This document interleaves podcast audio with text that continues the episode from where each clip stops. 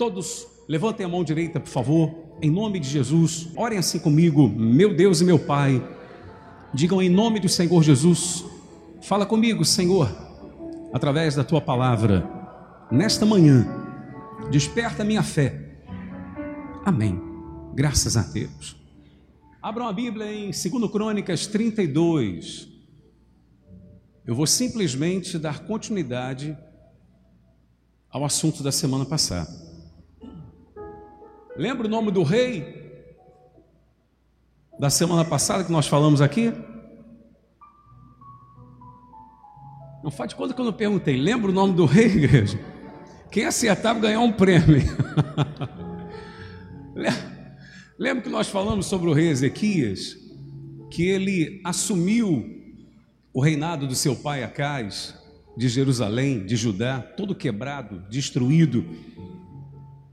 Mas ele, com as suas ações espirituais, trouxe Deus para o seu reinado e Deus fê-lo prosperar e Deus o abençoou.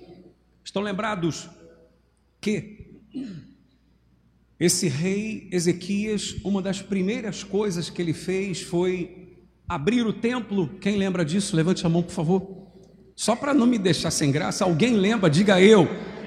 Oh, glória a Deus. Até para a pessoa que está em casa falar, poxa, graças a Deus, pessoa lembra. Ouve aqui.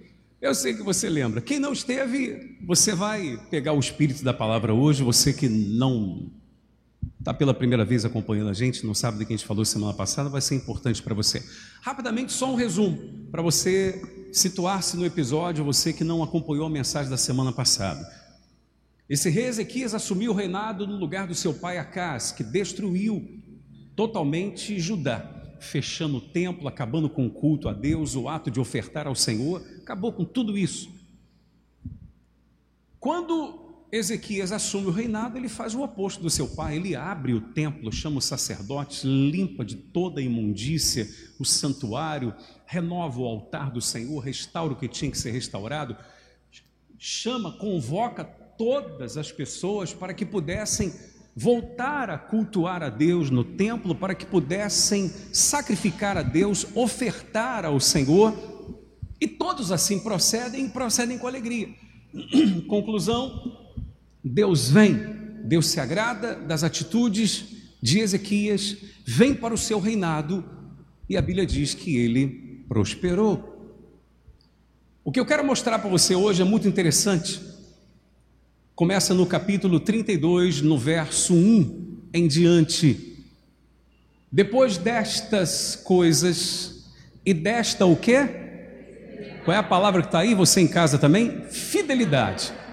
Depois destas coisas e desta fidelidade, veio Senaqueribe, rei da Síria, entrou em Judá, acampou, acampou-se contra as cidades fortificadas e intentou apoderar-se delas. Meus amados, olhem para mim aqui, você que está em casa também, interrompa a sua leitura um instante. Sabe lá o que é isso? A pessoa faz tudo certo, abre novamente o templo, a casa de Deus, volta a cultuar a Deus em Judá. Todos voltam a sacrificar ao Senhor, a adorar somente ao Senhor agora. E Deus então vem e abençoa o reinado daquele homem, do rei Ezequias. Mas de repente, mesmo ele tendo feito tudo isso que agradou deveras ao Senhor, Senaqueribe, um rei da Síria mais temido da época por todos os povos, tá? Era o mais temido, porque todas as nações que ele intentara é, tomar, ele tomou. De repente, esse rei se levanta contra Judá. Por que, que Deus permitiu isso? Por isso que eu pedi para você ler em voz alta aquela palavra, fidelidade. Depois de toda a fidelidade de quem? De Ezequias. Depois de tudo que ele fizera, que agradou muito ao Senhor, o inimigo se levanta contra ele. E Deus deixa isso. Como é pode um negócio desse? Você sabe que um dos problemas de muitas pessoas que estão na igreja é exatamente isso que eu vou dizer para você. Ela pensa que pelo fato dela ser fiel a Deus, andar com Deus, estar na presença de Deus, problemas não surgirão na sua vida. Adversidades não irão surgir. Eu quero mostrar para você por que Deus permite determinadas adversidades contra nós, na nossa vida. É sobre isso que eu quero falar com você hoje. Mas há pessoas que, infelizmente, elas perdem tempo resmungando, reclamando, murmurando com um, com outro, e isso faz com que ela fique mal, tá? Isso é comprovado. Quanto mais você reclama, pior você fica, isso é certo. Você fica mal. Independentemente de qualquer coisa, você fica mal. Então a pessoa fica reclamando, murmurando e tal, em vez de fazer o que está ao alcance dela ser feito. Dá para você entender isso? Há pessoas que, quando surgem problemas, ela não fica naquela. Ah, meu Deus, por que, que o senhor deixou? Ah, cadê Deus? Eu fui fiel. Poxa, eu devolvi meu dízimo, eu fiz a minha oferta, eu fiz a oração, eu clamei a Deus. Poxa, eu consertei minha vida, eu coloquei tudo nas mãos do Senhor. Por que, que Ele está permitindo isso? Meu amado, se você fez tudo certo, ouça isso. Se você fez tudo certo, está fazendo o que deve ser feito,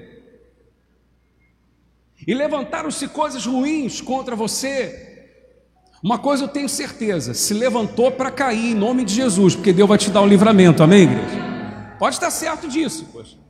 Mas você vai entender por que, que Deus permite muitas das vezes isso acontecer. Mas a primeira orientação do dia de hoje é essa: pare de murmurar, porque isso não vai te levar a nada. A sua murmuração não levará você a absolutamente nada. Você vai murmurar, você vai reclamar, você vai ficar mal e não vai resolver o problema. E detalhe, não vai fazer o que tem que ser feito. O que você pode fazer. Olha o que, que Ezequias fez, verso 2 em diante. Vendo, pois, Ezequias que Senaqueribe vinha e que estava resolvido a pelejar contra Jerusalém, resolveu, de acordo com os seus príncipes e os seus homens valentes, tapar as fontes das águas que havia fora da cidade, e eles os o ajudaram. Perdão. Verso 4. Assim, muito povo se ajuntou e fizeram o que, igreja? Taparam todas as fontes, como também o ribeiro que corria por meio da terra pois diziam: Isso aqui é interessante, eu vou ensinar uma coisa para você. Porque viriam os reis da Assíria e achariam tantas águas? Interrompa a sua leitura, você aqui no templo e em casa também. O que é que eu quero mostrar para você? Você veja que Ezequias, quando fica sabendo que aquele rei tão temido se levantara contra ele, em vez dele ir reclamar com Deus, em vez dele ir ficar resmungando, em vez dele se revoltar contra Deus, ele foi fazer o que tinha que ser feito, além de orar. O que, que ele vai fazer? Peraí, deixa eu fechar as fontes d'água. Aí você diria, por que, que ele foi fechar as fontes d'água? Entenda, na época, e até hoje, em Jerusalém, se existe uma coisa em todo Israel, que eles dão valor se chama água. Se tem uma coisa que é dado valor lá diferente daqui, né? Que é água sobrando, bem, sobrando entre aspas, de um tempo para cá já não está mais tanto assim. Mas se tem uma coisa que lá vale ouro, meu amado, se chama água. Eu quero mostrar duas coisas para você. Eu queria que você guardasse no seu coração. Quem quiser anotar, você aqui no templo, em casa também, que você assim procedesse. Entenda, olha o que, que Ezequias fala. Vamos tapar as fontes d'água, porque Senaqueribe está vindo contra nós. Por quê? Porque mostraríamos para ele que nós temos tantas águas aqui. Dá para você entender isso? Existem pessoas que, infelizmente, elas querem às vezes mostrar tanto as coisas que ela tem, e sem ela perceber, ela acaba atraindo para si pessoas negativas, pessoas que lá na frente vão querer passá-la para trás para tomar o que ela tem. Você já viu que tem pessoas que elas ficam enaltecendo tudo que ela tem, todas as suas conquistas e tal? Não estou falando de você testemunhar sua vitória. Mas existem pessoas que ficam mostrando, infelizmente, para quem não tem nada a ver com a sua vida, o que ela possui. Entende o que eu estou dizendo? Pessoas que não têm nada a ver com ela, não são amigos, não estarão com ela lá na frente, não estarão ao seu lado nos momentos difíceis, porque se o momento difícil não existe hoje, em breve vai existir, Tá bom? Isso não estou amaldiçoando você, absolutamente faz parte dessa vida, eu estou mostrando para você aqui. Deus estava abençoando poderosamente o reinado de Ezequias por tudo quanto ele fizera que agradara ao Senhor Deus, mas de repente sobreveio o inimigo, o inimigo mais temido vem contra Judá. E o que, que Ezequias faz?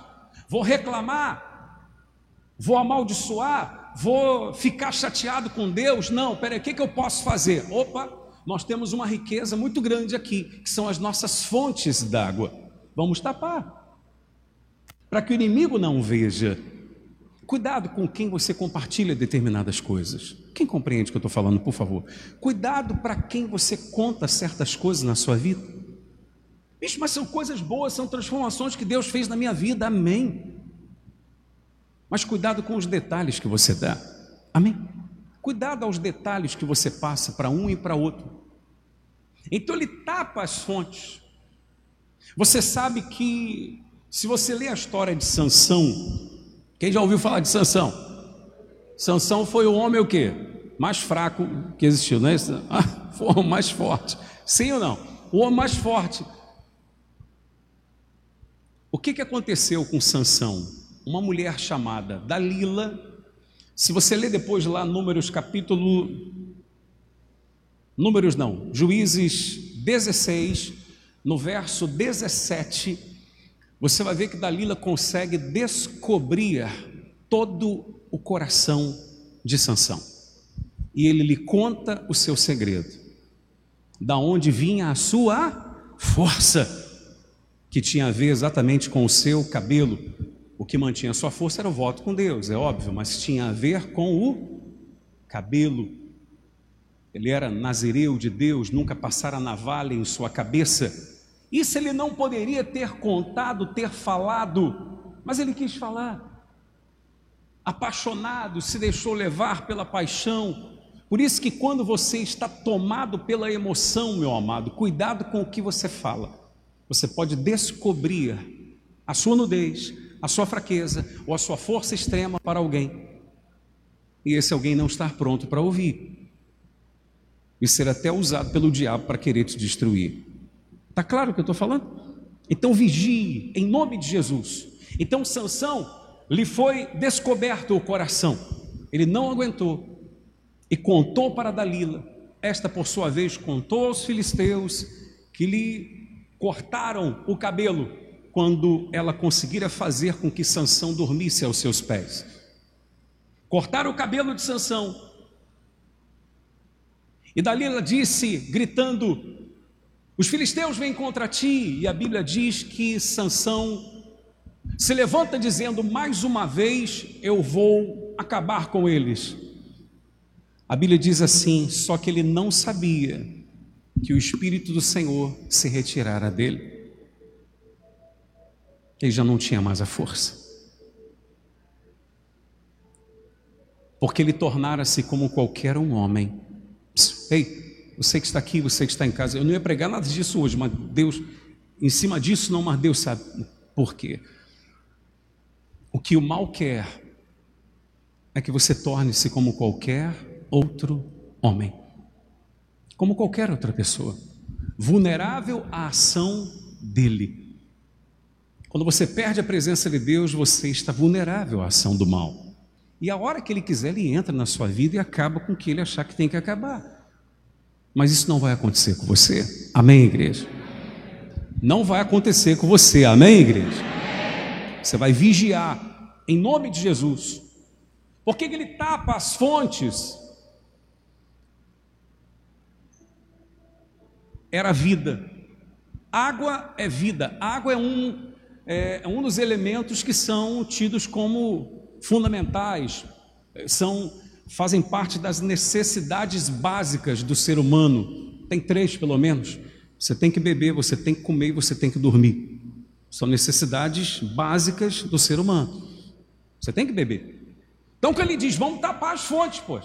Primeiro, para não mostrar nossa riqueza. Segundo, porque isso é vida para nós. Nós precisamos das águas. Em Provérbios 4, 23 diz: Sobre tudo que se deve guardar, guarde o seu coração, porque dele procedem as fontes da vida. Sobre tudo que se deve guardar, guarda o que? O coração, porque dele procedem as fontes da vida, para o bem ou para o mal. Guarda o coração. Coração, o centro das suas emoções, o centro das suas vontades, na verdade, a sua mente. Guarde, vigie com os pensamentos que você está nutrindo, que você está alimentando dentro de você, porque eles podem estar criando um monstro dentro de você e esse monstro pode te destruir lá na frente. Então ele tapa as fontes. Então vamos proceder como Ezequias procedeu. Então, em vez dele ficar reclamando, murmurando, resmungando, ele vai fazer o que tinha que ser feito. Continua no versículo 5 em diante, diz assim: aparece para você aí na sua casa também. Ele cobrou ânimo, restaurou todo o muro quebrado e sobre ele ergueu torres. Levantou também outro muro por fora, fortificou a Milo na cidade de Davi e fez armas e escudos em abundância. Verso 6: Pois oficiais de guerra sobre o povo reuniu-os na praça da porta da cidade e lhes falou ao coração, dizendo: Sede fortes, leiam comigo, vamos lá. Sede fortes e corajosos, não temais, nem vos assusteis por causa do rei da Assíria, nem por causa de toda a multidão que está com ele porque, mais forte, vamos lá, igreja. Porque um há conosco maior do que o que está com ele. Verso 8: Com ele está o braço de carne, mas conosco quem está a igreja? O Senhor nosso Deus, para nos ajudar e para guerrear nossas guerras. O povo cobrou ânimo com as palavras de Ezequias, rei de Judá. Tem uma boa notícia para você: esse mesmo Deus está aqui agora no nosso meio e vai pelejar nossas guerras em nome de Jesus. Amém, igreja? Está aqui, meu amado. Ó, falar uma coisa para você. Alguém poderia dizer assim: como é que o senhor garante que ele está aqui? Simples. Você poderia de repente estender a sua pergunta dizendo: Mas o senhor está sentindo que ele está aqui? Eu não preciso sentir. Jesus deu uma garantia, ele disse: onde pessoas se reunirem em meu nome, eu vou estar ali entre elas. Amém, igreja? Então ele está aqui, meu amado. Ele está aqui. Dependendo do que eu e você fizermos hoje aqui, você sai daqui com ele para vencer suas batalhas em nome de Jesus. Está determinada, igreja? Diga, eu vou vencer em nome de Jesus. Não, nem todo mundo acreditou. Diga, eu vou vencer em nome de Jesus. Aí vai mesmo. Vai mesmo, em nome de Jesus. O que a gente aprende aqui com Ezequias? Ele já tinha feito tudo o que era espiritual que precisava ser feito na casa de Deus, oferta, oração, louvor, tudo. Tirar a imundícia, acabar com a idolatria. Tudo isso trouxe Deus. Mas o fato de trazer Deus não quer dizer que o mal não vai se levantar. O mal se levantou, já mostrei para você algumas ações naturais que ele teve, e agora o que, que ele começa a fazer? Começa a se preparar para uma eventual guerra. Para se precisar de guerrear, a gente vai guerrear, pois. O que, que isso quer mostrar para a gente? Quero mostrar para você o seguinte: existem muitos cristãos que perdem. Eu não vou nem falar isso para você não ficar chateado. Deixa eu só beber água que eu já vou falar. Eu tenho que falar. Existem cristãos que às vezes perdem para o incrédulo, sabe por quê? Porque o cristão fica pensando o seguinte: poxa, não aceito essa situação. Não, mas eu vou fazer um jejum, eu vou fazer uma oração, vou fazer um propósito de oração com Deus, vou mudar essa situação. Até aí, excelente, amém, graças a Deus. Mas ele só faz isso. Pronto. Ezequias fez o que era espiritual? Fez. Mas tomou atitudes naturais também. Vamos tapar as fontes, Vão levantar muros. Vão levantar aqui um exército, homens de guerra. Vão animar todo o povo para ninguém se render. Está entendendo? O que, que o senhor está querendo dizer, bicho? Estou querendo dizer o seguinte: às vezes o cristão ele se atém em somente orar e jejuar. Mas ele não procura, por exemplo, melhorar às vezes seu comportamento melhorar a qualidade do seu trabalho, se especializar, se aperfeiçoar. E às vezes o incrédulo está fazendo tudo isso. Você entende o que eu estou dizendo? Aí depois ele fica dizendo assim: Poxa, como é que pode? Deus não me colocou e deixou aquele incrédulo entrar no meu lugar? Sim, porque ele se capacitou e você não, poxa. Você está entendendo? Você tinha algo que ele não tinha. Deus. Mas ele tinha algo que o trabalho lá precisava, que você não tinha, que era a capacitação. Você está entendendo isso? Ah, mas Deus pode colocar. Mas para que Deus vai te colocar? Para você ser envergonhado? Deus não quer a sua vergonha, Deus quer a sua glória. Amém, igreja? Vai te colocar para quê? Para as pessoas lá ficarem falando, você não faz nada direito, você não sabe fazer, você... e você ser mandado embora? Então Deus não põe. Quem compreende isso em nome de Jesus? Então Ezequias, além das ações, ações, perdão, espirituais, ele tem ações naturais que iriam garantir a sua vitória. E ele procura incentivar todo o povo, todas as pessoas, pessoal, não vamos temer. Não vamos ter medo, porque nós temos um conosco que é Deus. Com eles está o braço de carne, conosco está o Senhor, para nos dar vitória em nossas guerras. Amém? Aí, como o diabo não é bobo nem nada, como que ele trabalha? Presta atenção. Verso 17 aparece aqui. Senaqueribe, só para resumir, tá legal? Senaqueribe, Senaqueribe, perdão, escreveu também cartas para blasfemar do Senhor, Deus de Israel, e para falar contra ele, dizendo: Assim como os deuses das nações de outras terras não livraram o seu povo das minhas mãos, assim também o Deus de Ezequias não livrará o seu povo das minhas mãos. Você está entendendo? Ezequias manda cartas dizendo isso, ó pessoal. Vocês de Judá não se enganem com Ezequias, não, hein? Os outros deuses, os deuses, os deuses dos outros povos não puderam livrá-lo, livrar os outros povos das minhas mãos.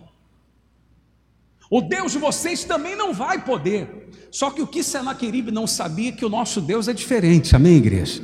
O nosso Deus não é carregado, o nosso Deus não é feito por mãos humanas, o nosso Deus é criador e tem nas mãos todo o poder e autoridade. E esse poder e essa autoridade ele entrega para aquele que nele crê. Quem recebe em nome de Jesus? É isso, meu amado. Senaqueribe tenta o que? Intimidar as pessoas. Tenta intimidar. Porque o mal quer que você tenha medo para você paralisar. Quarta-feira nós pregamos sobre isso aqui. Falamos sobre isso. Quem não pôde estar, procure lá na internet a mensagem de quarta-feira passada, vai ser importante para você. Algumas ferramentas para você vencer os, os seus medos também. Senaqueribe tenta, mas o que que Ezequias faz? Olha o que está escrito, agora vai aparecer, verso 20. Porém, o rei Ezequias e Isaías, que era o profeta, filho de Amós, fizeram o que, igreja? Oraram por causa disso e clamaram ao céu. Aí entra a oração, com certeza. O que, que, eles, que, que eles deviam estar falando nessa oração? Senhor, o senhor sabe que, humanamente falando, nós não temos condições de enfrentar Senaqueribe, porque Ele venceu todos os reis e nós não temos condições, mas nós confiamos no Senhor. Nós cremos no Senhor. Amém? Continuando, diz assim a Escritura Sagrada, mais alguns versículos. 21. Então, vamos lá, leiam comigo, igreja. A letra fica menorzinha assim quando tem mais, mais palavras, né? Então o Senhor enviou um anjo que destruiu todos os homens valentes, os chefes e os príncipes no arraial do rei da Síria. E este, com o rosto coberto de vergonha, voltou para sua terra. Tendo ele entrado na casa do seu Deus, os seus próprios filhos ali o mataram à espada. Olha que vergonha. Meu amado, você pode estar sendo envergonhado hoje, mas o nosso Deus vai entrar contigo na tua batalha e o diabo é que vai ser envergonhado em nome de Jesus e Deus vai ser glorificado na sua vida. Amém, igreja? Toma posse disso, creia, acredite nisso, irmão. Mas faz a sua parte. Ore sim, mas tome as medidas que você sabe que tem que tomar, em nome de Jesus. Porque às vezes está orando, está orando pelo casamento, mas não procura mudar o comportamento. Não é verdade? Continua brigando, continua xingando, continua. Aí fica difícil, meu amado. Fica difícil. Aí não acontece nada. Aí vem para a igreja, Senhor, cadê o teu poder? Aí Deus fala, pô, você está tá me atrapalhando demais, porque a pessoa às vezes atrapalha Deus. Sim ou não? Impede de Deus agir, pelas atitudes dela mesmo. Você vê, Deus enviou o poder dele, enviou um anjo dele. O anjo de Deus vai na nossa frente, igreja, em nome de Jesus, amém? Aí você quer ver o que, que aconteceu? Olha só, vai aparecer aqui, ó. 22. Assim, livrou o Senhor a Ezequias e os moradores de Jerusalém das mãos de Senaqueribe, rei da Síria, e das mãos de todos os inimigos, e lhes deu paz por onde? Por todos os lados, não termina aí não. Olha que interessante agora o versículo 23. Muitos traziam presentes a Jerusalém ao Senhor. Muitos traziam presentes para Deus lá em Jerusalém. E coisas preciosíssimas a quem? A Ezequias, ao rei Ezequias, rei de Judá, de modo que depois disso foi enaltecido à vista de todas as nações. Por que, que Deus permite certas adversidades? Porque é na adversidade que você vai se fortalecer. É na adversidade que você vai ser preparado para a nova etapa da sua vida. É na adversidade que de repente você vai conhecer a Deus. Davi disse isso, leia depois lá, Livro do Salmo 119, verso 71. Davi diz assim: Foi bom, foi bom eu ter passado pela aflição, porque eu aprendi os teus caminhos. Amém? Ou seja, a aflição fez com que Davi aprendesse a andar nos caminhos de Deus. Jó, quando que ele conheceu a Deus? Quando era riquíssimo? Da primeira vez? Não. Quando perdeu tudo. Aí ele teve um encontro com Deus. Adversidade, meu amado, na vida daquele que é de Deus tem propósito. Amém? Ouça isso, a diversidade na vida de quem é de Deus, na vida de quem entregou o coração para Jesus, tem um propósito do próprio Deus por trás. Ah, bicho, mas a perda na minha vida foi irreparável, tem um propósito. De repente, lá na frente, Deus vai te usar para levantar pessoas que vão precisar exatamente da sua ajuda, porque Deus te ajudou a superar esse momento difícil que você está vivendo. Amém, igreja? Tudo tem um propósito, pode estar certo quanto a isso. Em nome de Jesus, meu amado. Tudo tem um propósito.